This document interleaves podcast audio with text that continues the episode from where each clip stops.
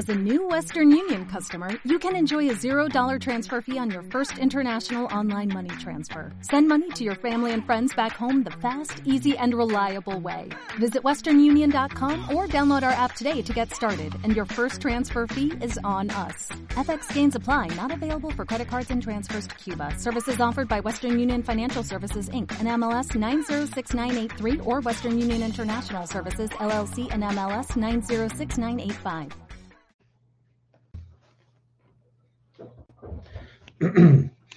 Buenos días, queridos hermanos. Una vez más, aquí conectándonos por este medio. Y antes de, de orar, quisiera pues enviar un saludo a todos mis amados hermanos que nos estamos eh, conectando por, esta, por este medio, por internet.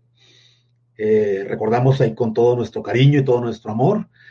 Allá José Luis, José Luis eh, Macías, Miriam, allá en Carolina del Norte, Dios los bendiga, hermanos. Eh, saludos a la iglesia que está por allá. Que Dios siga prosperando y cada día haya más personas que vengan a Cristo y que sean discipuladas.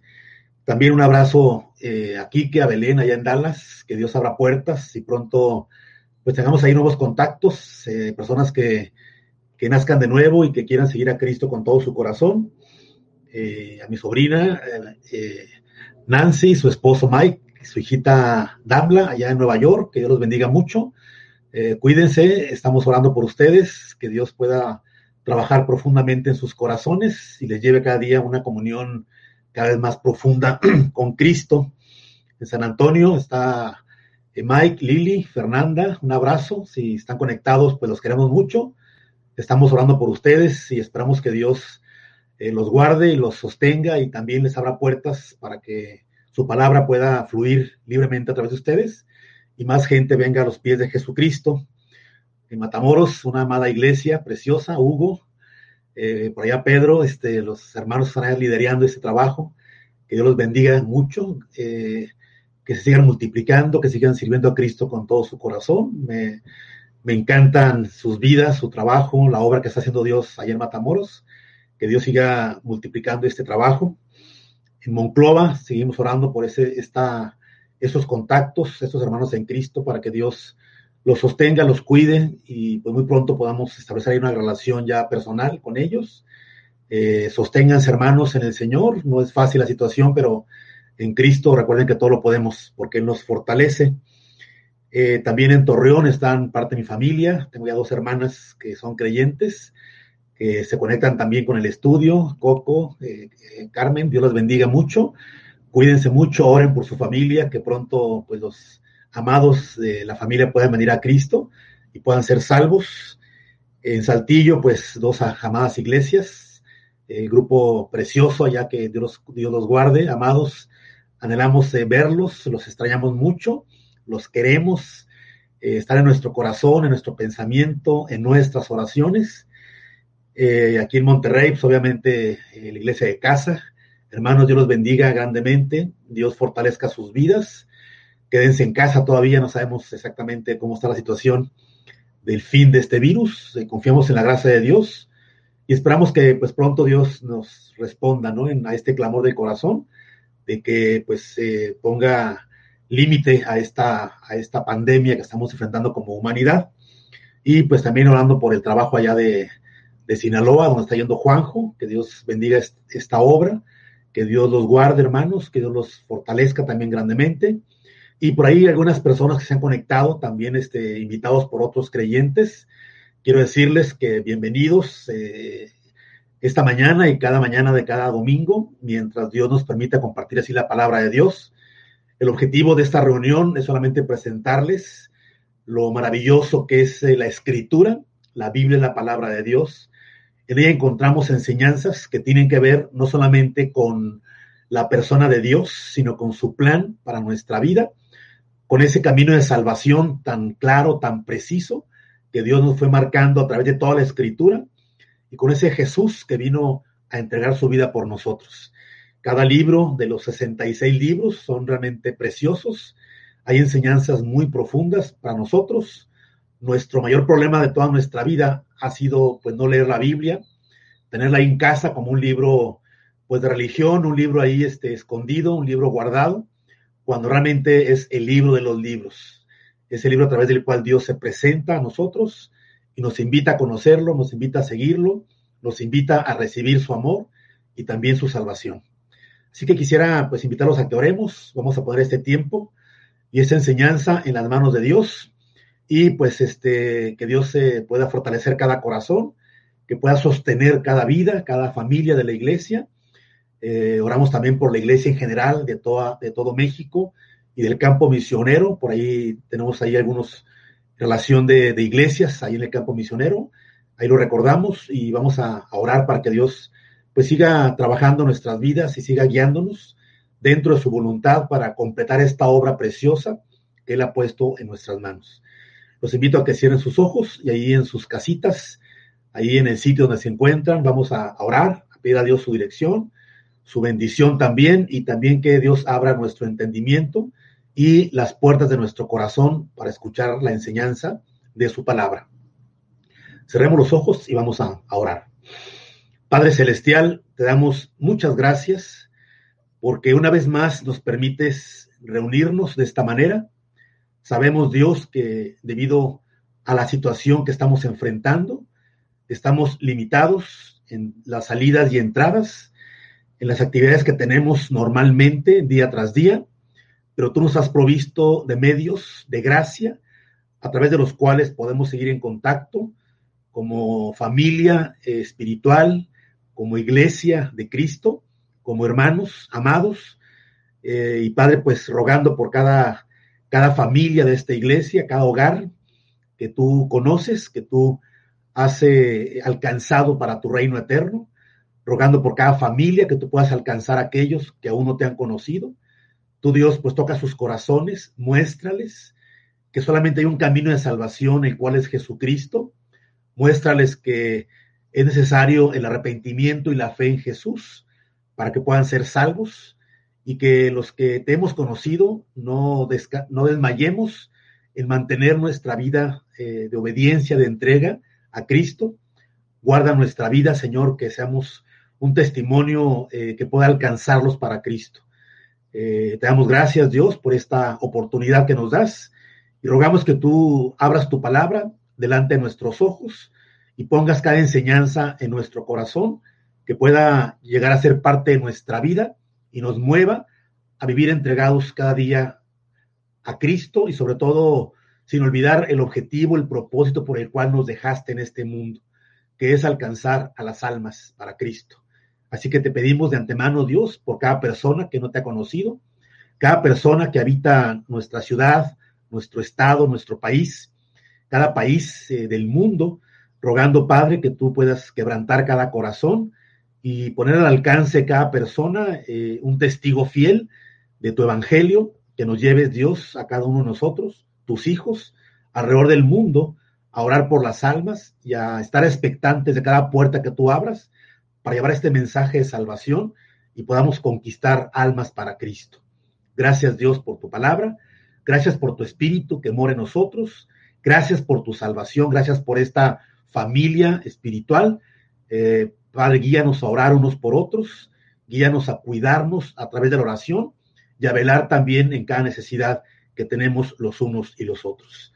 Te pedimos también por nuestras autoridades que tú sigas obrando en ellas, Hazlos sabios, hazlos entendidos, Dios, que se den cuenta que te necesitan, que eh, requieren de tu sabiduría, de tu gracia, de tu poder, para que haya solución y puedan resolver todos los conflictos que hay en cada país, que hay eh, en todo el mundo. Solo tu gracia, cuando es derramada, puede movernos a alcanzar no solamente una respuesta a todas las interrogantes de la vida, pero también un objetivo por el cual vivir, que es Jesucristo.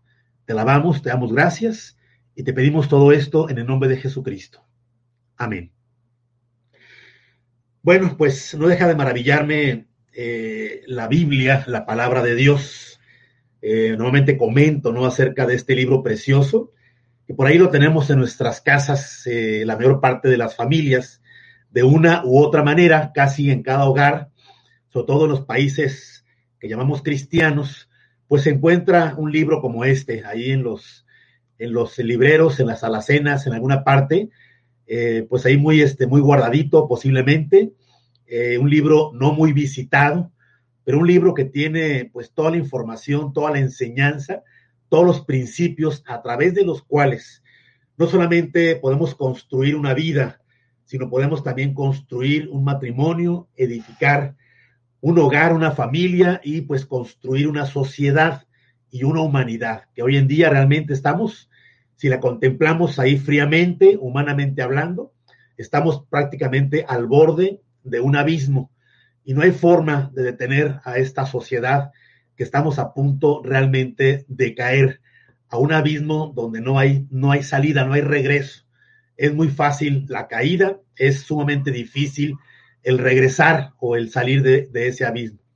Obviamente estamos en, ese, en, esa, en esa frontera de ese abismo, pues no debido a que Dios pues nos haya empujado hacia ese sitio, sino debido a que los seres humanos como tales hemos decidido vivir al margen de Dios, hemos decidido construir una vida, un hogar, un mundo sin Dios y pues hemos vivido al margen completamente o ajenos totalmente de la palabra de Dios. Yo viví 25 años al margen de la Biblia, creyendo, creyendo en Dios, siendo un, un religioso muy ferviente, asistiendo continuamente a los eventos religiosos, creyendo con todo mi corazón en Dios, sublimizándome en todas las actividades religiosas, pero nunca, jamás, durante 25 años, pues yo encontré alguna respuesta a mi corazón, alguna eh, eh, visión alguna vista, ¿no? De Dios ni de las cosas eternas. Cuando vine a la Biblia, descubrí algo realmente maravilloso. O sea, la Biblia es la palabra de Dios. Yo quisiera invitarte a ti, hermano en Cristo, que estás aquí escuchando, y a cada persona que posiblemente no, no se haya convertido a Cristo y esté escuchando, o alguna persona dentro de la iglesia que pues ha caminado con Cristo, pero aún no ha llegado a poner en su corazón esa convicción acerca de lo que es la Biblia, lo que debe representar la Biblia ahí en su mente y en su corazón. Cuando realmente ponemos en nuestro corazón la convicción de que la Biblia es la palabra de Dios, realmente todo, todo cambia eh, en nuestro punto de vista con respecto a las escrituras. Deja de ser un libro más, deja de ser el libro eh, eh, que por ahí tenemos eh, deja de ser un libro donde encontramos mucha información espiritual, deja de ser incluso un libro que estudiamos a través de un discipulado o cada frecuencia en la que nos reunimos como iglesia para estudiar la Biblia y se convierte en nuestro consejero personal. Se convierte en un libro del cual vamos a depender día tras día.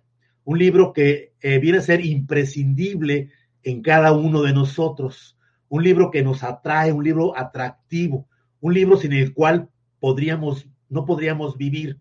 El libro de los libros, porque es la palabra, la palabra de Dios. Así que tu actitud con respecto a la Biblia, pues va a permitirte que se abran delante de tus ojos un panorama impresionante de cada enseñanza que Dios nos ha entregado a través de cada página. Así como una mala actitud en tu corazón, simplemente te, puedes, te puede, eh, puede ser un libro de información, un libro de religión o un libro pues de lectura, pero no ese libro el cual puede tocar, transformar tu corazón. Hay un versículo en Primera de Tesalonicenses, en el capítulo 2, versículo 13, que dice lo siguiente, por lo cual también nosotros, sin cesar damos gracias a Dios de que cuando recibisteis la palabra de Dios que oísteis de nosotros, la recibisteis no como palabra de hombres, sino según es en verdad la palabra de Dios, la cual actúa en vosotros los creyentes. Esta iglesia de Macedonia, de, la, de, esa región de Macedonia, de donde son los tesalónicos. Realmente fue una, una iglesia impresionante, una gente que vino a Cristo y entró con todo su corazón. No solamente creyeron en Jesús y entregaron sus vidas a Cristo, sino que soportaron todo tipo de tribulación, todo tipo de, de, conflictos, el despojo de sus bienes, la persecución, ahí este, eh, eh, el, el encarcelamiento, situaciones realmente difíciles pero como iglesia, como familia espiritual, ellos se mantuvieron firmes, fieles a Cristo. Aquí nos dice la clave, la razón por la cual este grupo cristiano, esta iglesia, estos creyentes, a pesar de todas las circunstancias que vivieron, no solamente se dieron al Señor, sino también se dieron a las demás iglesias que había por ahí en esa región. Dice que ellos creyeron que la palabra que habían escuchado a través de Pablo y los demás discípulos no era solamente palabra de hombres, sino según la verdad era la palabra de Dios, la cual actúa en los creyentes. Ellos permitieron que esa palabra, esa verdad de Dios, actuara en sus vidas y realmente fue transformando sus corazones. Cada vez que ellos escuchaban la palabra, cada vez que ellos iban a las escrituras, eran impactados profundamente por la palabra de Dios. El, apóstol Pablo, Pedro, perdón, añade algo muy impresionante. Él dice que a través de las preciosas y grandísimas promesas, Dios nos ha transmitido su naturaleza divina. O sea, aquí Pedro va aún más allá de lo que los tesalónicos pues entendieron y creyeron y vivieron a través de lo que, eh, eh, lo que hizo la palabra de Dios en sus vidas. Ellos experimentaron que realmente lo que Pedro aquí enseña era una realidad. O sea, Dios estaba transmitiendo su naturaleza divina a través de las preciosas y grandísimas promesas que nos reveló a través de las escrituras. Así que cuando vengas a la Biblia, al ponerte a leer la Biblia como una lectura normal, como una lectura devocional, como una lectura de estudio, una lectura en la predicación de, cuando nos reunimos como iglesias, o sea, recuerda, estás delante de la misma presencia de Dios. La voz de Dios o la boca de Dios se abre y literalmente empieza ahí a revelarte palabra tras palabra, frase tras frase, oración tras oración, evento tras evento, todo lo que tú encuentras en las escrituras, en la Biblia. Así que te invito a que cuando vengas a la Biblia, contempla la Biblia, o sea, eh, eh, eh, llega esa convicción de ver este libro como el libro a través del cual Dios quiere ponerse en contacto contigo, quiere hablar a tu corazón. Te decía, cada palabra, cada frase, cada oración, aún los puntos y coma son realmente importantes en la Biblia. En serio, es un libro realmente maravilloso. Detrás de cada palabra hay una enseñanza profunda, una revelación de Dios para tu vida, para tu corazón. Así que cuando vengas a la Biblia, tómate tu tiempo. No entres rápidamente y salgas rápidamente de la presencia de Dios a través de la Biblia. Ahí toma tiempo para leerla, para meditarla, para memorizarla, para estudiarla, para dejar que el Espíritu Santo que mora en ti empiece a abrir cada palabra, cada frase, cada oración ahí en tu pensamiento y ahí también dentro de tu corazón. Bueno, el pasaje que les pedía que leyeran, que vamos hoy a estudiar una parte de él, es el libro de Josué.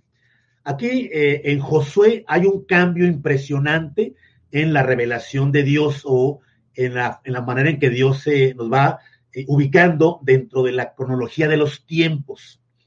Llegamos al final de Deuteronomio, donde Dios pues concluye prácticamente la, la, la salida del pueblo de Israel de la esclavitud de Egipto y los coloca por segunda vez ahí en las fronteras de la tierra de Canaán, de la tierra prometida. Recuerden que era la segunda vez que el pueblo de Israel está frente a las fronteras de la tierra de Canaán.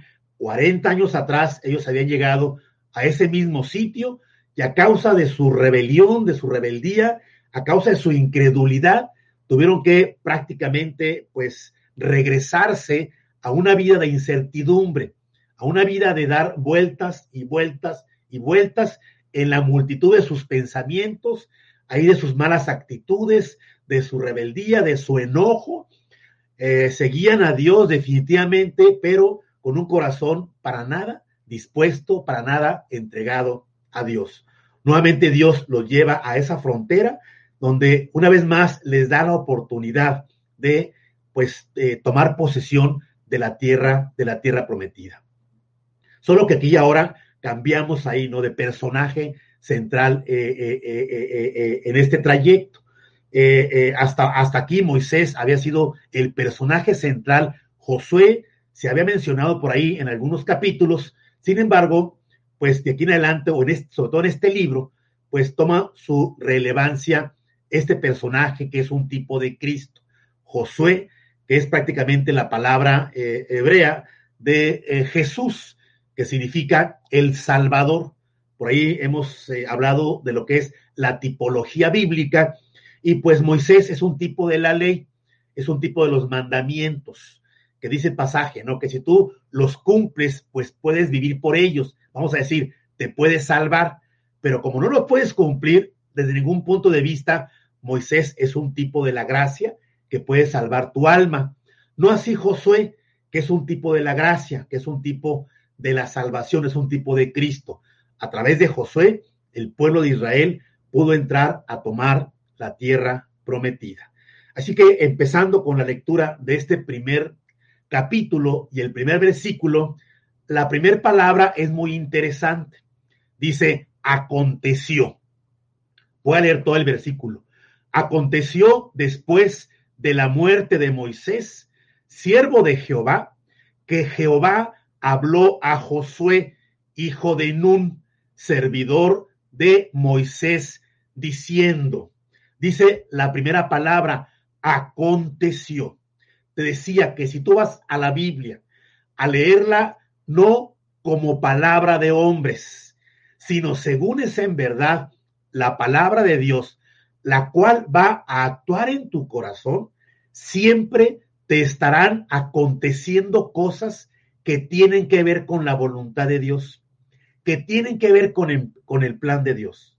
Además, te voy a decir, en el mundo siempre nos pasan cosas. Jesús dijo, ¿no? Que iba a haber de todo tipo de situaciones en la vida del mundo, e incluso cada día traería su ración de mal.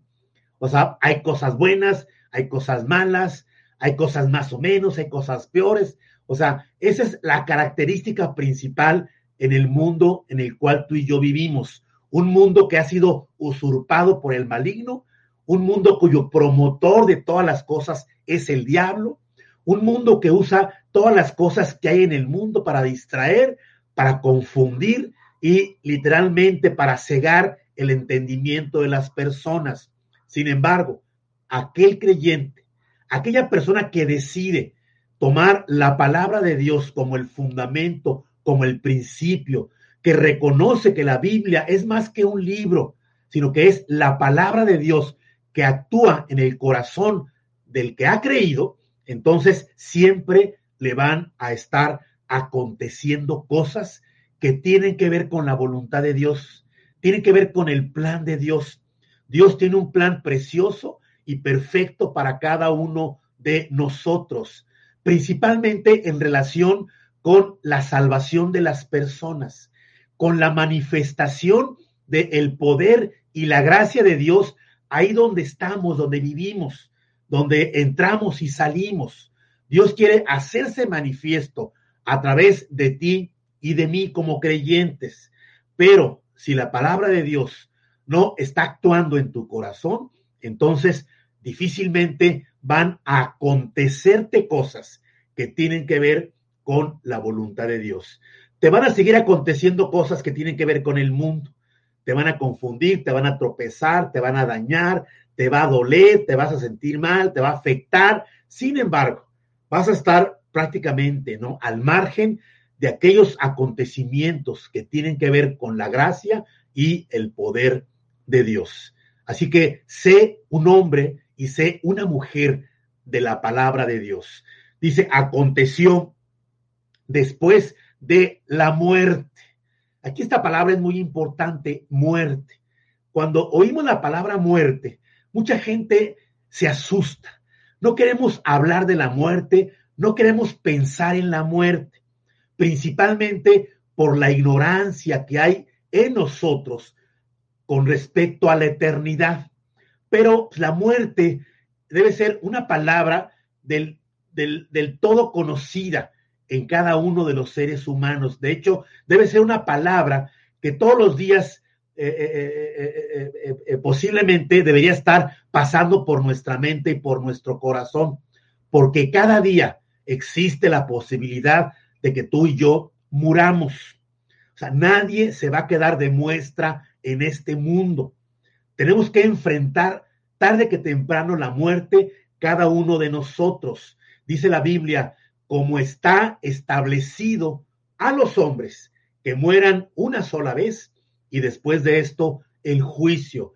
Es un imperativo en la vida de todos los seres humanos el que tenemos que morir, ya sea de un resbalón, ya sea de un cáncer, ya sea del coronavirus, ya sea de, la envidia, te vas a morir de la envidia, del coraje, en fin, te da un infarto. O sea, hay mil y un razones por las cuales existe la posibilidad de que nos muramos.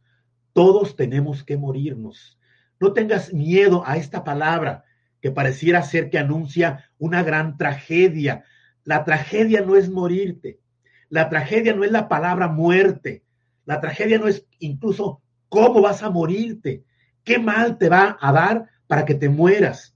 La tragedia es morirte sin Cristo, es morirte en tus pecados, es morirte sin que hayas nacido de nuevo. No hay esperanza para el hombre que muere sin Cristo, que muere en sus pecados. Así que lejos de que la muerte sea una tragedia para el creyente, la muerte no es otra cosa más que el último paso en esta vida para dar paso al siguiente, que lo daremos en la eternidad, en la presencia, en la presencia de Dios. Así que aconteció después de la muerte de Moisés, siervo, siervo de Jehová. Aquí la palabra siervo también es muy importante. Esta palabra es una palabra que se usa, pues eh, eh, eh, se, se, ha usado para señalar a personas que se les invita a participar dentro de la obra de la obra de Dios. En este caso, la palabra siervo era un servidor, una persona que sirve, pero fundamentalmente en el campo de lo que es eh, eh, eh, el campo espiritual. Cuando Moisés llevaba al pueblo de Israel por el desierto, este cuate llevaba cerca de un millón de personas, se hace imaginar la carga de trabajo que él tenía. Todas las broncas, todos los problemas literalmente llegaban a Moisés. Moisés tuvo que ser un hombre de Dios, un hombre dependiente de Dios, un hombre que oraba continuamente, un hombre que buscaba el rostro de Dios mañana, tarde y noche, porque de mañana, de tarde y de noche le llegaban los problemas del pueblo de Israel en el desierto. Una ocasión fue su suegro, Jetro, a visitarlo. Y le dice, oye, cuate, pues tienes un chorro de chamba y estoy muy preocupado. Pero más que preocupado por Moisés, estaba preocupado por su hijita, Séfora, la esposa de Moisés, quien estaba siendo descuidada por su marido. O sea, este cuate estaba tan entregado a la chamba, estaba tan entregado a las actividades, que literalmente no tenía tiempo para su mujercita ni para sus hijos. Así que lo que más le preocupaba a Jetro no era tanto que Moisés se desgastara, ¿no? O que el cuate anduviera todo el tiempo ahí con la carga en sus hombros. No, lo que le preocupaba era que pues Moisés le diera tiempo a su hija, a su mujer y a sus nietos, a sus hijos. Así que le recomienda pues que señale personas que por ahí se encarguen de la mayor parte de los problemas y a él solamente le lleguen algunos de los problemas. Y entonces él le dice, mira, las características de esas personas que te pueden ayudar a servir deben ser las siguientes. Y le dice, varones de virtud. Esto es, personas que tengan un corazón con una excelencia en su vida moral, a través de la cual se ponga de manifiesto que son personas que han tomado la decisión de llevar a la cruz de Cristo sus pasiones y sus deseos. Personas que estén no viendo por lo suyo propio, sino por lo de los demás. Una persona que quiere servir a Dios, que quiere ser un servidor de Cristo, en primer lugar debe ser un varón de virtud, que tu conducta moral, que tu testimonio ante los demás sea un testimonio que ponga de manifiesto que realmente te interesan las personas, no tú mismo, que vives para los demás, no para ti mismo, que no te dejas llevar por tus pasiones y deseos, sino que das, das oportunidad a que la gracia de Dios pueda fluir libremente a través de ti. Dice, temerosos de Dios, o sea, que tengan temor no de las circunstancias, no los problemas, no las necesidades, que tengan temor de no hacer la voluntad de Dios, de no respetar a Dios, de no reverenciar a Dios. Lo que más nos debe causar miedo a los creyentes, lo que nos debe causar terror y pavor en el corazón es no estar viviendo para Cristo, es no estar obedeciendo a Dios, es no estar reverenciando a Dios con nuestra vida. Sin embargo, nos da miedo otras cosas, cuando lo que realmente debe de darnos temor no nos importa, lo menospreciamos, hacemos a un lado aquello que realmente debe de frenarnos para no hacer cosas equivocadas, cosas malas en nuestra vida. Dice, varones de verdad, personas que hablen con verdad, que sean veraces, que ya no usen la mentira. Satanás es mentiroso y padre de toda mentira. Estos siervos de Dios o servidores de Dios deben hablar con la verdad. Dice un pasaje, antes bien, sea Dios veraz y todo hombre mentiroso. Ahí Dios está mostrando que la mentira es la que caracteriza a la humanidad, a los seres humanos. Todo hombre es mentiroso. Pero cuando venimos a Cristo, hacemos a un lado la mentira y nos convertimos en varones de verdad, que aborrezcan la avaricia. Ya el dinero no es un fin en sí mismo para nosotros. Sí, nos gusta ganar bien y nos gusta vivir bien, pero no son fines en sí mismos. Estamos dependiendo de la provisión de Dios y de la bendición de Dios. Y sacamos de nuestro corazón toda, toda avaricia, toda codicia de la carne. Ya el dinero no viene, ya no es nuestro amor, nuestro amor ahora es Cristo. Recuerda, raíz de todos los males es el amor al dinero, el cual codiciando algunos, algunos se desviaron de la fe y fueron traspasados de muchos dolores. Ahora nuestro amor es por, para Cristo y por las cosas que ama Cristo. Y en la iglesia del primer siglo, cuando se escogieron también servidores para, para, para la obra o para la iglesia, eh, eh, hubo tres características. Dijeron, varones de buen testimonio. ¿Quieres ser un siervo de Dios? ¿Quieres servir a Dios al igual que sirvió Moisés? Al igual que sirvió Josué? Al igual que sirvió Pablo y todos los, todos los apóstoles? Al igual que sirvió los discípulos? Al igual que han servido personas que han estado detrás de ti en esta obra maravillosa de la salvación, de la salvación a través del Evangelio, entonces sé una persona con un buen testimonio. Cuida tu testimonio, cuida tu vida. Sé un buen ejemplo para toda la gente que te rodea, principalmente para los que están en tu casa. Dice, llenos del Espíritu Santo. Lo que impide la llenura es el pecado. El pecado eh, eh, que nos lleva a, a la práctica de cosas sucias y el pecado de la indiferencia con respecto a las cosas espirituales. Son pecados de la carne y son pecados también de ser indiferentes a las cosas que Dios nos ha enseñado y nos ha mandado. Y dice, llenos de sabiduría.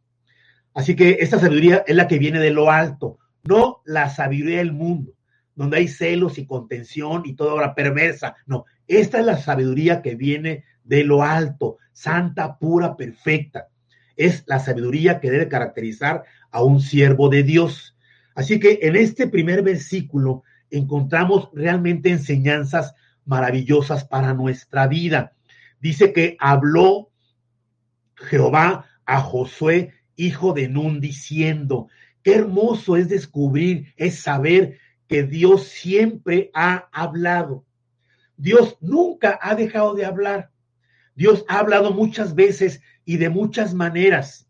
Dios ha hablado a familias, ha hablado a sociedades, ha hablado a pueblos enteros, ha hablado a la humanidad a través de lo que está pasando hoy con este coronavirus. Dios le está hablando a la humanidad. Dios habló en el tiempo de Noé a la humanidad a través de, eh, eh, eh, la predicación de Noé y finalmente vino un juicio a esa, a esa humanidad. Dios nos ha hablado a través del Evangelio en este tiempo. No sabemos si viene el juicio en, unos meses más. Lo que sí sabemos es que Dios, Dios habla y Dios ha hablado y Dios sigue hablando. Y lo más importante es que Dios habla a cada corazón. Dios te habla a ti. Permítele a Dios, o mejor dicho, permítete escuchar la voz de Dios. Permítete ahí en tu corazón, algo sensible a esa voz que es la voz más sublime de los cielos. Dios está, te, te ha estado hablando, se ha estado manifestando a tu vida. Jeremías dijo, Jehová se manifestó a mí hace ya mucho tiempo y me dijo, con amor eterno, te he amado.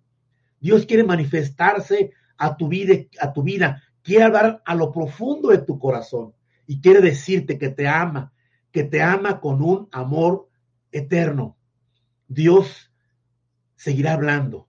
Le habla a los incrédulos para que se conviertan y le habla a los creyentes para que se entreguen y para que le sirvan, para que sirvan, para que sirvan, a Dios. Dice el versículo número dos, mi siervo Moisés ha muerto. Ahora pues, levántate y pasa este Jordán, tú y todo este pueblo, a la tierra que yo les doy a los hijos de Israel. Dice, mi siervo Moisés ha, ha muerto. O sea, el gran siervo de Dios, el gran líder del pueblo de Israel, había muerto. El hombre, dice la Biblia, más, mejor dicho, dijo Dios, el hombre más manso de toda la tierra, el hombre más paciente que encontró Dios ahí en toda la nación, yo me imagino que en todo el mundo que en aquel tiempo existía. Moisés tenía características realmente impresionantes. Dios trabajó en su vida durante 80 años. Se que de imaginar qué trabajo llegó a hacer Dios en el corazón de una persona eh, en el cual estuvo Dios trabajando durante 80 años. Los últimos 40 años fueron fundamentales. Así que de pronto tú ves aquí a un hombre de quien Dios dice que era el hombre más manso, más paciente que había sobre toda la tierra. Moisés había muerto, eh, eh, eh, sin embargo, la obra de Dios seguía viva. Aquí hay algo muy importante que quiero mencionarte con respecto a la muerte de Moisés. Dice ahí en Deuteronomio capítulo 32 y versículo 48. Y habló Jehová a Moisés aquel mismo día diciendo, sube a este monte de Abarim al monte Nebo, situado en la tierra de Moab, que está frente a Jericó, y mira la tierra de Canaán, que yo doy por heredad a los hijos de Israel, y muere en el monte al cual subes, y sé unido a tu pueblo, así como murió Aarón, tu hermano, en el monte Or, y fue unido a su pueblo, por cuanto pecasteis contra mí en medio de los hijos de Israel en las aguas de Meriba, de Cades, en el desierto de Sin, porque no me santificasteis en medio de los hijos de Israel. Dice Dios, mi siervo Moisés ha muerto. Esas son las características que Dios nos revela con respecto al momento de la muerte de Moisés. Dios le permite subir a ese monte que está frente a Jericó, para que tenga una vista de la tierra prometida. Aquí hay dos cosas muy importantes. Eh, eh, Dios hace referencia a que la muerte no es el fin. La muerte no es la extinción de la vida, sino es el comienzo de la eternidad. Le dice, para que seas reunido a tu pueblo, para que eh, pases al plano eterno a ser parte de esa, de esa, este, de, esa nación o de ese pueblo o de esa sociedad que tiene que ver con la eternidad. Ahí Moisés eh, entendió que la muerte era abandonar prácticamente el cuerpo para en el alma y el espíritu entrar a ese plano eterno en el cual él iba a ser reunido con todos los creyentes que hasta ese momento habían, habían muerto, habían muerto en Cristo. Ahí Dios le hace referencia. Decía que Moisés, por ser un tipo de la ley, Moisés no podía introducir al pueblo de Israel en la, en la, en, la, en la tierra prometida. Josué, que es un tipo de Cristo, sí podía introducir a Israel en la tierra prometida. Así que Moisés hasta ahí iba a llegar. Pero es importante también darnos cuenta la razón por la cual Dios eh, eh, prohibió que Moisés entrara a la tierra prometida. Dios hace referencia a una rencilla, a un conflicto que hubo entre Dios, Moisés y el pueblo de Israel. Un conflicto que se sucedió en dos ocasiones de la misma manera, con diferentes circunstancias. Eh, eh, esto fue la falta de agua en el desierto. En el primer evento, eh, no hubo agua para con los hijos de Israel en el desierto y ellos, en lugar de pues buscar a Dios, en lugar de preguntarle a Dios, en lugar de preguntarle al siervo de Dios, oye Moisés, ¿ahora qué hacemos? Se nos acabó el agua. Vamos a preguntarle a Dios. Vamos a pedirle a Dios. Vamos a decirle a nuestro Dios qué es lo que debemos hacer para tener este vital líquido. Digo, era lo más normal, ¿no? Después de ver eh, milagros, poder, ¿no? Y manifestaciones impresionantes de Dios. Ahí, en, esa, en ese pueblo, en esa nación, pues no había ninguna duda del poder, de la gracia y del amor y del cuidado de Dios. Sin embargo, en lugar de llegar con esa actitud que es la correcta, llegaron ahí molestos, quejándose, enojados, rebelándose, oye Moisés, ta, ta, ta, ta, ta, ta, ta, ¿y por qué Dios? ¿Y para qué? Como tú y como yo, básicamente, cuando enfrentamos un problema. En lugar de meditar en él, examinar el problema, ver qué está pasando, buscar a Dios, ¿no? Pues ver si no es un problema que surgió pues por causa mía, ¿no? Ahí inmediatamente nos enojamos, tronamos, nos molestamos contra el semejante, contra uno mismo y también contra Dios. Y ahí Dios, en lugar de decir, ¿sabes qué? Déjame borro a estos rebeldes del, del plano del tiempo. No, ¿qué hace Dios? Pues Dios les da agua. Y le dice a Moisés, toma la vara, golpea esa roca y esa roca va a dar su agua. Así fue. Después de 40 años pasa exactamente lo mismo.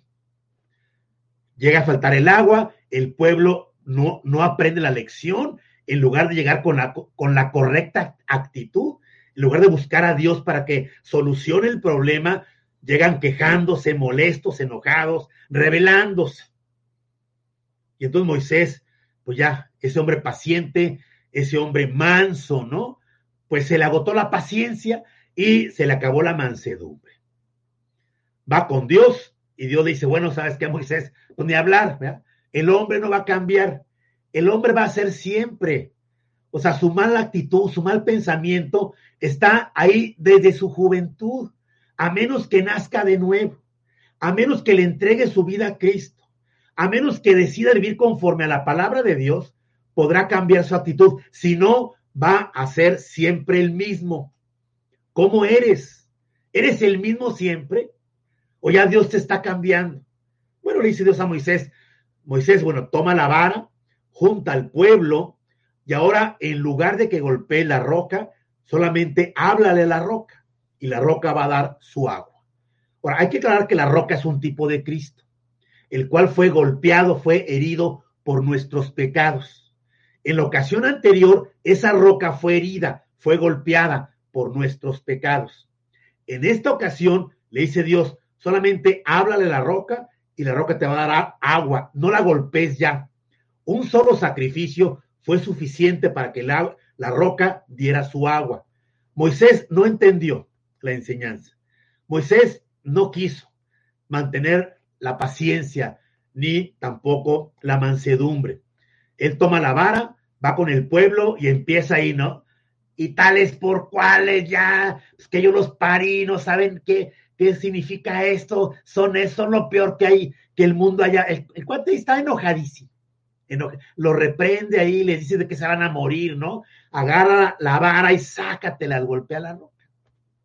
Y la roca dio agua. Es lo maravilloso, que la, ropa, la roca dio agua. Una vez que Cristo fue sacrificado por nosotros, no puede ser nuevamente sacrificado.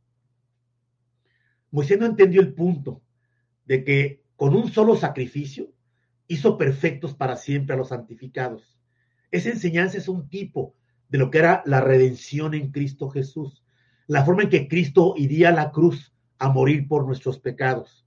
Y la forma en la cual después de su resurrección, ahí con las marcas de la cruz, le hablaríamos a esa roca, hablaríamos con Jesús y él continuaría dándonos agua de vida, agua de salvación.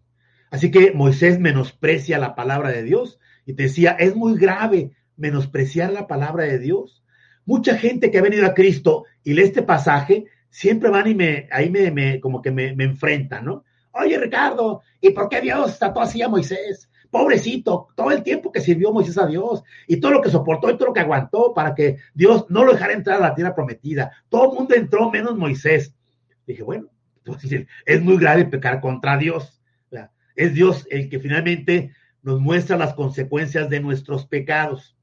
Y en este caso, la consecuencia de este pecado contra Dios fue no entrar a la tierra prometida. Conducir por 40 años a ese pueblo, llevarlos a la frontera y solamente observar desde, un monte esa tierra, tierra prometida. Así que este Moisés, siervo de Dios, había muerto. Ahora pues le dice Dios a, Josué, levántate. Aquí acuérdense que la palabra siervo con, la, con C al principio, se refiere a un animal, que es prácticamente el venado, ¿no? Por ahí hay algunas diferencias entre esos animales, pues son prácticamente la misma familia. La palabra siervo con C es un animal que en tamales está riquísimo. Yo lo he probado en tamales, está delicioso. Pero con S es una, una persona que sirve en los quehaceres domésticos aunque en este caso la palabra hebrea no se refiere a un trabajo doméstico. O sea, no venimos a Cristo para ser siervos de Cristo, ahí barriendo el local donde nos reunimos, acomodando las bancas, ¿no? Ahí repartiendo himnarios, ¿no? Ahí este, saludando a la gente que llega, ¿no? Es bueno que lo hagamos, no hay ningún problema. Sin embargo, aquí se refiere a un servicio diferente es un servicio oficial. Es como ser representantes de en otro sitio. Estamos sirviendo a Dios representándolo en el mundo. Tú y yo somos representantes de Dios sobre la tierra. Más específicamente, dice en Corintios, somos embajadores, embajadores de Dios, embajadores de Cristo, embajadores del cielo aquí en la tierra y tenemos que depender de aquel que nos mandó. Moisés dependía de Dios. Josué nunca se apartaba del tabernáculo de Dios. Tú y yo debemos mantener nuestra comunión o nuestro compañerismo diario con Cristo. Nuestro tiempo devocional es imprescindible para poder ser siervos o servidores, servidores de Dios. Le dice Dios a, a, Josué, levántate pues y pasa este Jordán. esta palabra es muy importante, levántate. Ahí la oyen los chavos en la mañana, levántate, es hora de ir a la escuela. Bueno, estamos ahorita aquí en reclusión y no la oímos tan frecuentemente, ¿no? Levántate, ir al trabajo, ¿no? Levántate a hacer la actividad, ¿no? Ahí, o sea, es una palabra que se usa con mucha frecuencia, más las mamás, los papás, ¿no? Eh, eh, eh, y es una palabra realmente muy interesante, porque es el principal problema de muchas personas. Y como pueblo de Dios puede ser nuestro principal problema. ¿Por qué? Porque de pronto nos hacemos de un sitio en el cual, pues ahí lo llenamos de, de las comodidades, de los privilegios, ¿no? De las buenas cosas que nos gustan. De pronto ahí sas, nos plantamos y ahí queremos estar. No queremos que nos mueva, no queremos que nos saque, no queremos que nos levante, ¿no? Es nuestro sitio ideal de confort y ahí queremos estar.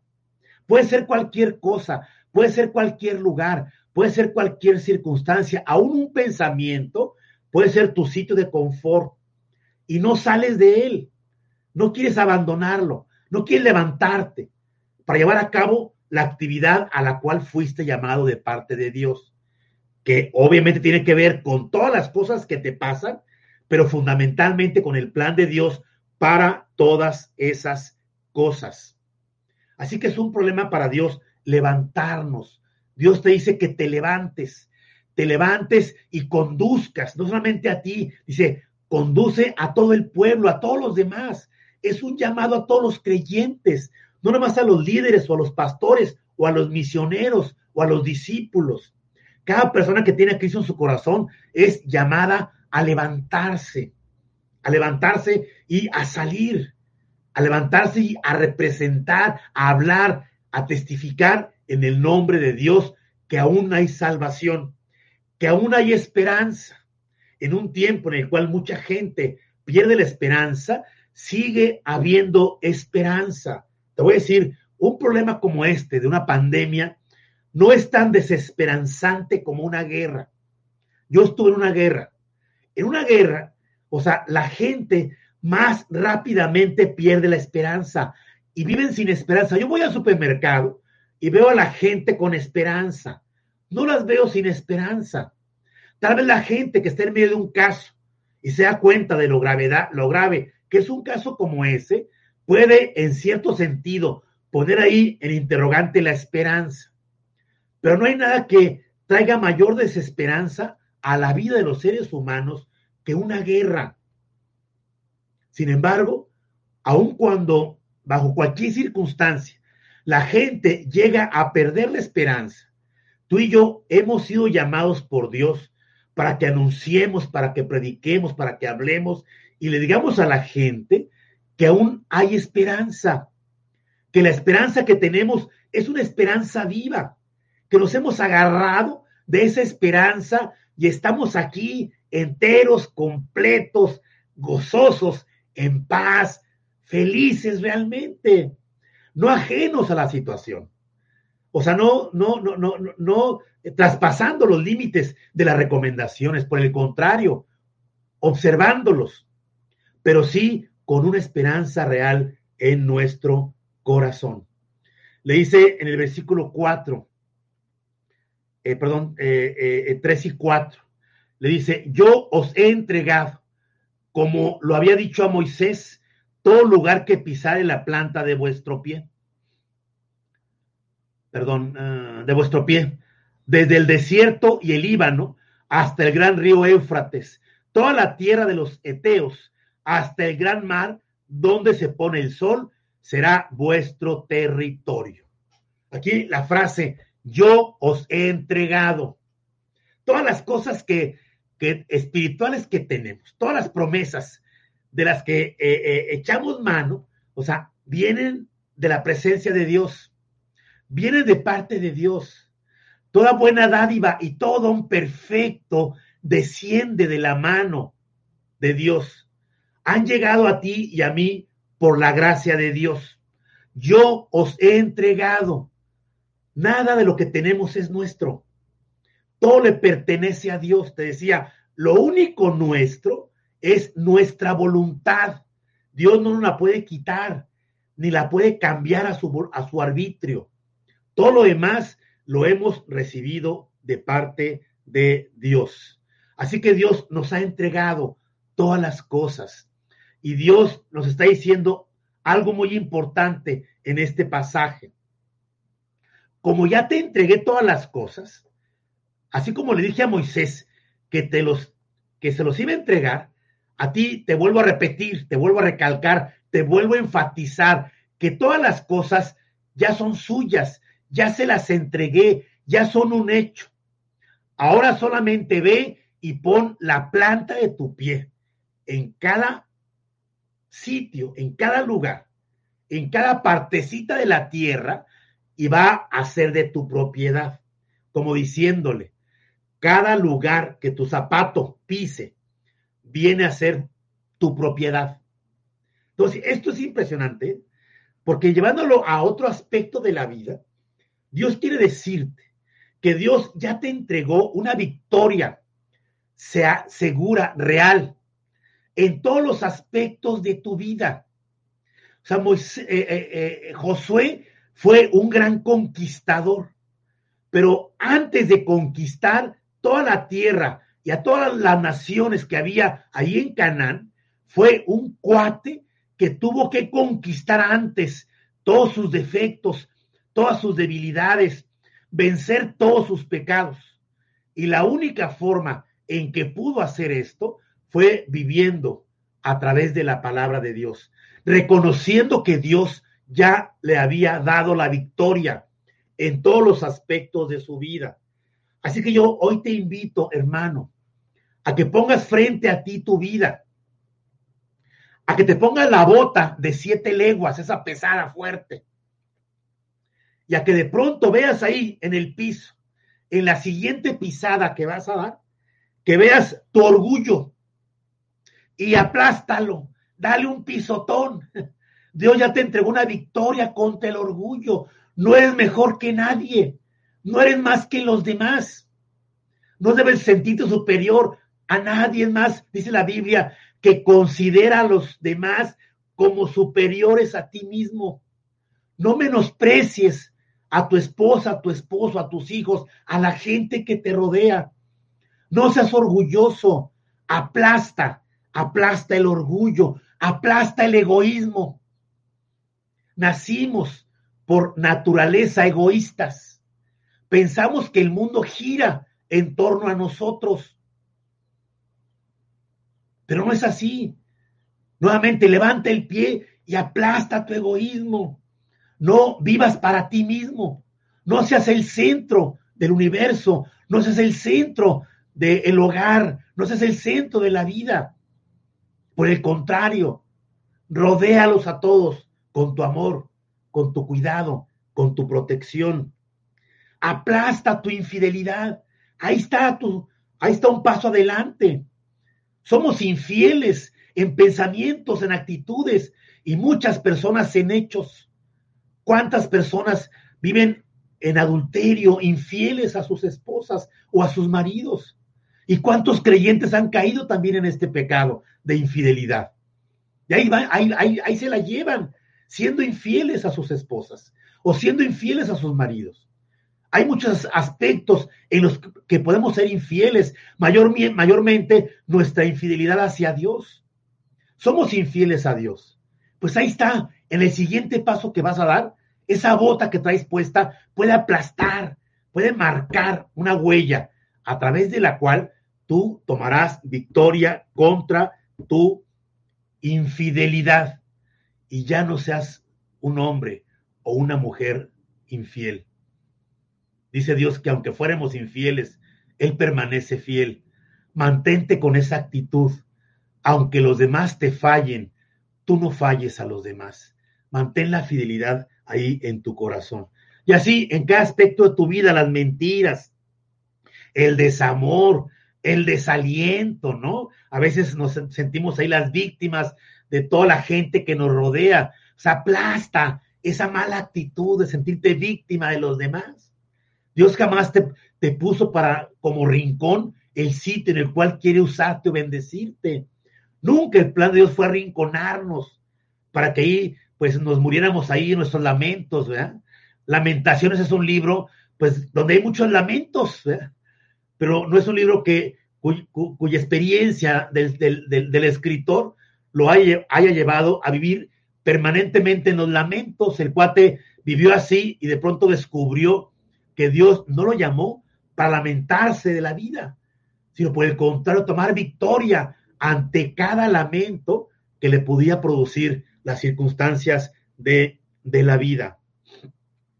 Dice el versículo 5, nadie te podrá hacer frente en todos los días de tu vida.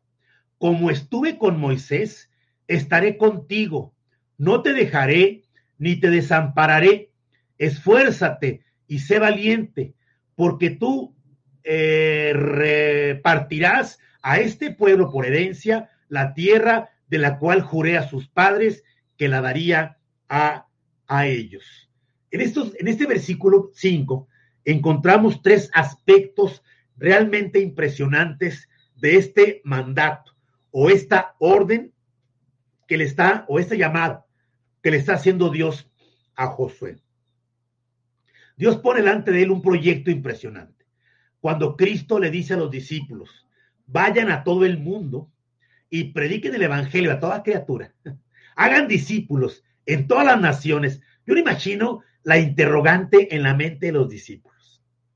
Yo, yo, yo sé que ellos no conocían mucho más allá de Palestina, ¿no? Por ahí algunos lugares de Asia Menor, acá algunos de acá por de Europa, ¿no? Eh, por acá los este, Egipto y algunos lugares ahí circunvecinos. Pero ellos no tenían idea de lo que había más allá de esos lugares. Y cuando Jesús le dice, vayan y prediquen el Evangelio, vayan y hagan discípulos a la vuelta del mundo, bueno, pues te voy a decir, ¿what? ¿Cómo le hago? O sea, ¿qué significa esto, no? O sea, pues, pues nomás dime, ¿no? O sea, ¿con qué recursos, de qué manera, no? Bueno, Cristo antes les había dicho, todo poder me es dado en el cielo y en la tierra, por tanto vayan. O sea, no van en sus propias fuerzas. No es un proyecto de ustedes.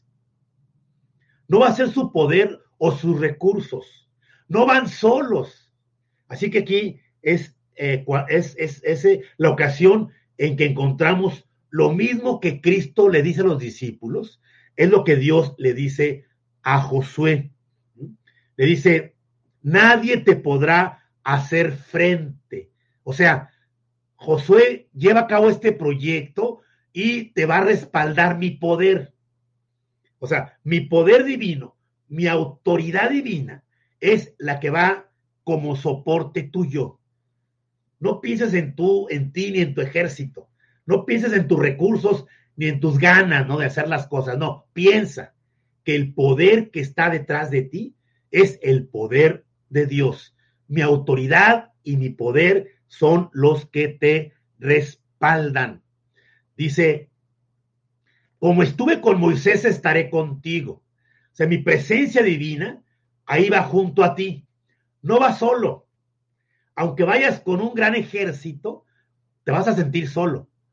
Pero si recuerdas que yo voy contigo, que mi presencia va contigo, tú y yo somos mayoría. Así que no te preocupes. Podrás enfrentarte con ejércitos que parecen, parezcan invencibles, pero tú y yo los derrotaremos porque mi presencia va contigo. Así es, Dios pone ahí a tu alcance. Dios pone en tus manos su presencia, es más, literalmente en tu corazón. Dios pone ahí en tus manos su poder y pone en tu corazón su presencia. Dice, no te dejaré ni te desampararé. O sea, Dios le da una promesa, mi fidelidad va a estar contigo todo el tiempo. O sea, no es temporal, es permanente. No es circunstancial, es en todo momento. Tú y yo actuamos temporalmente, actuamos circunstancialmente. Nos comprometemos, ¿no? Y de pronto ya nos echamos para atrás. Queremos hacer las cosas y de pronto nos desanimamos. No, aquí dijo Dios, dijo, no te dejaré ni te desampararé. Te da una promesa, mi fidelidad te acompañará en todo momento. Aunque te sientas derrotado, aunque te sientas fracasado, porque no confiaste en mí, aún de ahí te voy a sacar. Voy a seguir siendo fiel a ti y de ahí te voy a sacar.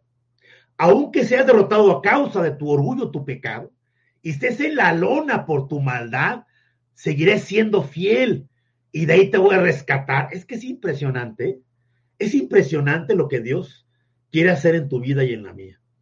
Lo que Dios está dispuesto a llevar a cabo. Si tú y yo decidimos tomar esa actitud del corazón de Josué y convertirnos en verdaderos siervos de Dios, en verdaderos eh, hombres y mujeres conquistadores de Dios. Dice el versículo 7, solamente esfuérzate y sé muy valiente para cuidar de hacer conforme a todo lo que mi siervo Moisés te mandó. No te apartes de ella ni a diestra ni a siniestra, para que seas prosperado en todas las cosas que emprendas. O sea, todo proyecto, toda actividad que desarrolles o que emprendas, tiene como fundamento, tiene como base los principios de la palabra de Dios. O sea, la esperanza de la victoria en todos los aspectos de tu vida, en todos los proyectos que Dios pone delante de ti, en todas las circunstancias, incluyendo ahí el coronavirus, incluyendo la necesidad material, incluyendo todas las cosas que se puedan presentar más adelante.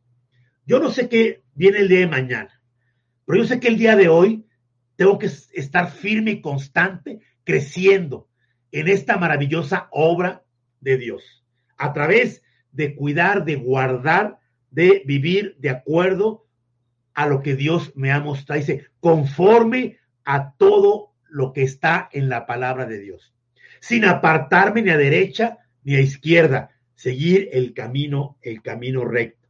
Así que toda esperanza de victoria en tu vida depende de, en su totalidad, de que tú obedezcas completamente la palabra de Dios.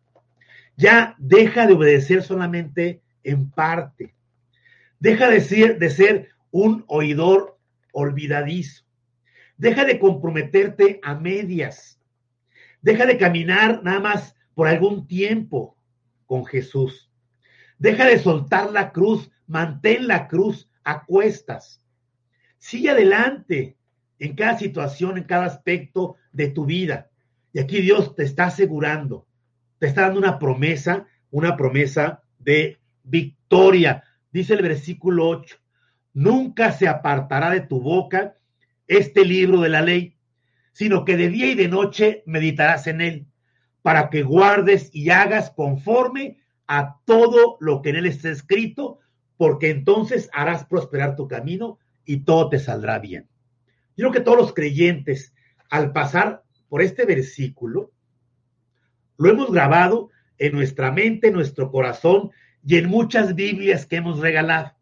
Yo estoy seguro que muchos de los que están escuchando esta plática, ahí tienen la experiencia de haber regalado una Biblia y qué versículo le pongo. Ah, Josué 1.8. Y ahí la dedicamos con Josué 1.8. No es, no es para más. Es un versículo realmente impresionante.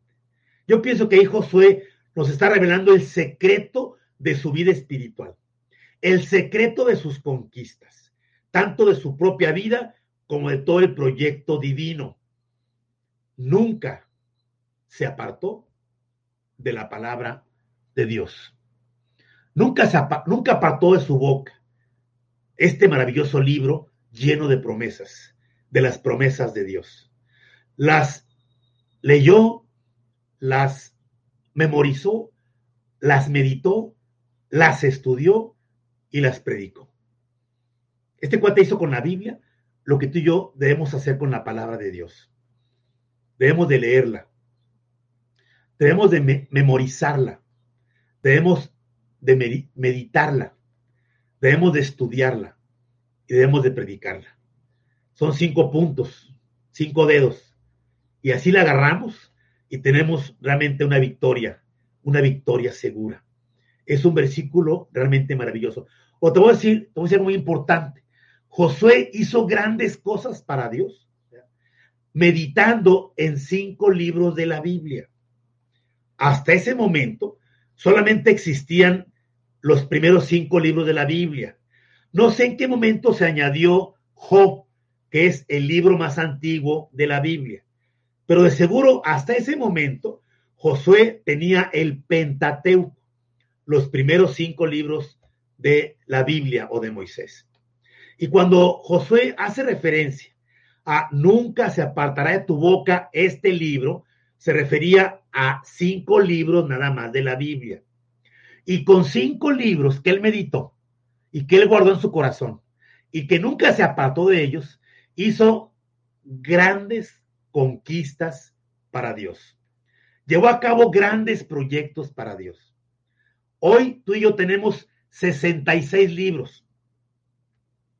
66, o sea, 61 libros más que Josué.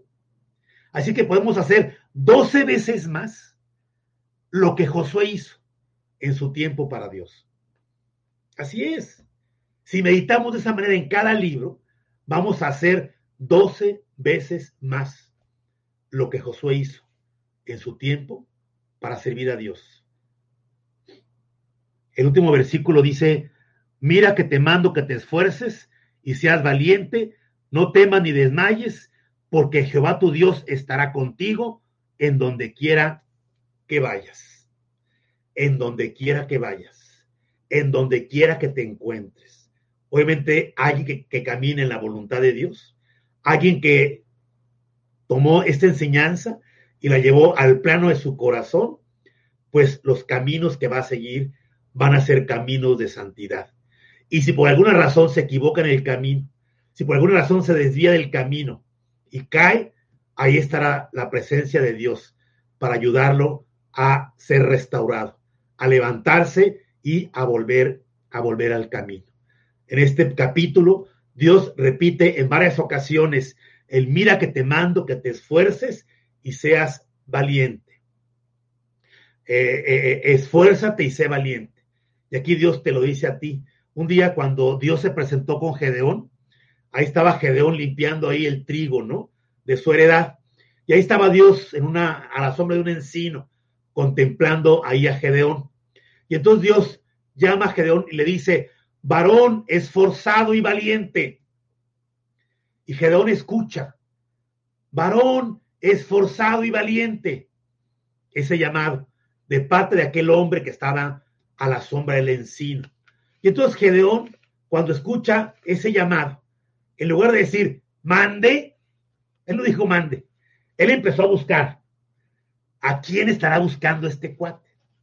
¿A quién se estará dirigiendo esa persona? Él nunca pensó, nunca creyó que Dios haría de él un hombre esforzado. Es más, ya lo había hecho, pero ahí estaba escondido. Ahí estaba dentro de él ese varón esforzado y valiente, que él aún no descubría, que él aún no conocía, que él aún, aún no encontraba. Aquel varón que Dios iba a producir dentro de su vida. Aquí Dios te dice, solamente te mando que te esfuerces y seas valiente. Dios no te está diciendo, échale ganas, tú puedes, arriba y adelante. No, Dios te está diciendo, descubre, encuentra, voltea a ver dentro de ti. Ahí está ese varón esforzado y valiente, esa persona que yo voy a hacer de ti. Y voy a poner delante de un panorama, un proyecto realmente maravilloso, un proyecto de vida y un proyecto de servicio. De vida que tiene que ver contigo y con los que tú amas y de servicio que tiene que ver con la obra, con la obra de Dios. Pero yo voy a estar contigo. Así que te decía, pues la Biblia es un libro realmente maravilloso, impresionante. A mí nunca ha dejado de impresionarme este maravilloso libro. No pierdo la capacidad de ser impactado por la palabra de Dios. Cuando vengas a la Biblia, busca escuchar, busca oír la voz de tu Creador la voz de aquel que te amó y te redimió de tus pecados con tu sangre, de aquel que señaló un camino de salvación, ese camino que yo sé que muchos que están escuchando ya lo recorrieron. Pero si por ahí hay alguno que fue invitado a escuchar esta plática y no ha recorrido ese camino de salvación, a ti te invito, a ti te digo, por favor, no des un paso más sin que tú medites en tu corazón y pienses en tu vida y recuerdes lo que has hecho y descubras que eres un pecador, que has pecado, has pecado contra Dios, has cometido pecados con tus labios y con tus pensamientos y con tus actitudes y con tus hechos. Dice la Biblia, por cuanto todos pecamos. Si tú que estás escuchando esta plática, realmente meditas y piensas y ves hacia adentro de ti y aceptas lo que Dios dice, no lo que yo digo, sino lo que Dios dice. Dios dice que eres un pecador y por tu pecado estás perdido. O sea, ya sé que te llegue o no el coronavirus y saque tu vida, te vas a morir y te vas a ir al, al infierno si mueres en tus pecados. Pero sabes, hay esperanza para ti. Hay un camino de salvación. El camino se llama Cristo. Yo te invito hoy a que tú reconozcas que eres un pecador, a que reconozcas que has pecado contra Dios y a que aceptes en esta hora este llamado que te hace Dios al arrepentimiento. Dios te pide que te arrepientas. Dice, arrepiéntete con todo tu corazón de tus pecados. Conviértete de tus pecados. Da la media vuelta de ese camino por el que vas. Si me estás escuchando y realmente reconociste que eres un pecador, te invito a que te arrepientas. O sea, por favor, que este sea el momento en el cual tú digas, ya no quiero seguir pecando, ya no quiero volver a pecar otra vez, quiero arrepentirme de mis pecados. Ahí donde estás, piensa, medita. No tienes que cerrar los ojos, pero ahí en tu pensamiento, ahí dile a Dios, Dios, me arrepiento me arrepiento con todo mi corazón de mis pecados. Y voltea, voltea a la solución que, nos da Dios. La solución se llama Jesucristo. La solución se llama la sangre que Cristo derramó en la cruz por ti. Después de que te arrepientas, dile a Dios que crees, crees en Jesús, que aceptas el pago que Él hizo por ti, que aceptas que su sangre limpia tu corazón. Y escucha su voz, He aquí estoy a la puerta y llamo. Si tú oyes mi palabra y abres la puerta, voy a entrar a tu corazón. Si tú que escuchas por primera vez este mensaje, es para ti. Dios toca a la puerta de tu corazón y te dice, déjame entrar, abre la puerta, dame acceso a tu vida. Quiero entrar para perdonarte, para limpiar tu corazón, para transformarte, para darte la vida eterna si reconoces que eres un pecador, si te arrepientes de tus pecados y se abre la puerta y me dejas entrar, yo llevaré a cabo esto dentro de tu corazón. Así que te invito, te invito ahora a que cierres tus ojos ahí donde estás. Cierres tus ojos y ores conmigo. Si no has hecho esta oración, que la repitas con todo tu corazón y le pidas a Dios que hoy venga a ser parte de tu vida, que hoy limpie tu corazón, que hoy perdone tus pecados con su sangre y que hoy te dé ese regalo precioso que es la salvación. Ahí donde estás, querido amigo, te invito a que cierres tus ojos y ores conmigo estas palabras. Y después de esta oración, oraremos para despedirnos. Bendito Dios, te doy gracias por permitirme escuchar estas palabras que reconozco que son verdaderas, porque soy un pecador. Tú dijiste que soy un pecador y realmente reconozco que soy un pecador. He cometido muchos pecados y lo más triste es que los he cometido delante de tus ojos. Tú me has visto cometer todos mis pecados. Y en esta hora Quiero arrepentirme de todos mis malos pensamientos, de todas mis malas actitudes, de toda mi maledicencia, de todas mis malas obras. cada pecado que tú me has visto cometer y que tú traes a mi pensamiento en esta hora, quiero pedirte que me perdones. Quiero pedirte que limpies mi corazón con la sangre de Cristo. Lávame, lávame Dios en la sangre de Jesucristo, a quien enviaste para salvarme, quien murió en la cruz por mis pecados. En esta hora, yo quiero abrirte la puerta de mi corazón y quiero invitarte a mi vida. Quiero invitarte a que entres a mi vida, a que seas parte de mí, a que camines conmigo, no solamente a que me, hayas perdonado, hayas limpiado mi corazón y ahora tu presencia esté conmigo, sino que ahora sigas conmigo, Señor, todo el tiempo. No quiero apartarme de ti, no quiero alejarme de ti. Así que te abro la puerta de mi corazón y te invito con todo el corazón a que entres y seas parte de mi vida. Te doy gracias, te doy gracias Jesús por entrar a mi corazón. Te doy gracias Dios por perdonarme y por salvarme. También Dios te damos gracias por esta oportunidad que nos das de compartir esta enseñanza de este precioso libro de Josué con tu iglesia, con cada uno de mis amados hermanos que están en cada sitio en el cual pues tú conoces, en el cual tú contemplas y estás realmente deseoso, anheloso de manifestarte en cada uno de nosotros.